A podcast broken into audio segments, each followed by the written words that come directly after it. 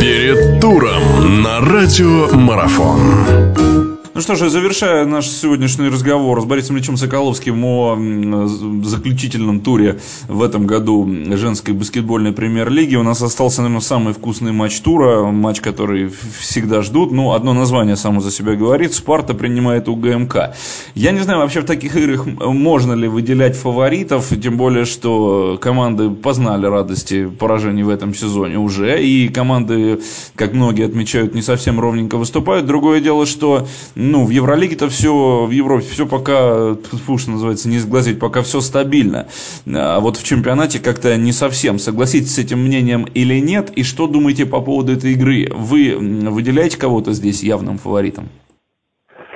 Сложно, конечно, говорить о, о том, кто победит, но, честно говоря, э, тут есть определенные преимущества у каждой из команд. На стороне у ГМК безусловное преимущество в звездности состава. Потому что, ну, что не имя, то суперзвезда. Э, что касается команды Спарта НК, то у этой команды, э, эта команда, в общем-то, базируется на э, таком, в общем-то, на, на долгоиграющих игроках. Это капитан э, Спарта Евгения Белякова, это один из лидеров, э, кстати, она была, была раньше лидер как подыгрывающий игрок и как защитник – Соня, Соня Петрович, но на сегодняшний день она раскрылась в атаке. Это, на мой взгляд, одна из сильнейших центровых нашего российского баскетбола. Наталья Виеру. И очень, очень э, неплохо играет подрастающая, вернее, набирающая, так сказать, э, как бы я бы сказал так, баскетбольную мать Ксения Тихоненко.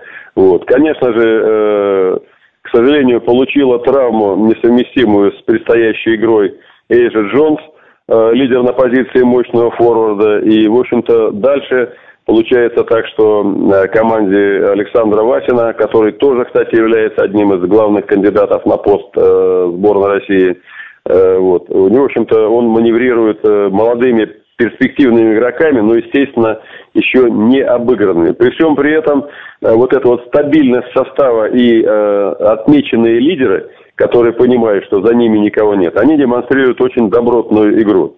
Вот. И э, я бы не сказал, что вот это же присутствует у ГМК, потому что головная боль Олафа Ланге, главного тренера команды, это как дать поиграть всем. И плюс еще не забыть россиянок, которые там находятся э, на роли как бы падчериц, даже знаменитые наши и Мария Степанова, и Ольга Артешина. Вот. И сейчас, сейчас демонстрируют относительно неплохую игру так сказать, не мешая звездным игрокам набирать очки и время от времени набирает свои, это Татьяна Попова. Потерялась, к сожалению, там Аня Петракова, но вы знаете, что с этого года положение э, э, регламента изменился, и на площадке можно держать неограниченное количество э, иностранных, и в этом смысле думаю, что Команда Спарты покажет добротную игру, бойцовский характер, но по итогам этого матча я все-таки э, дал бы предпочтение УГМК.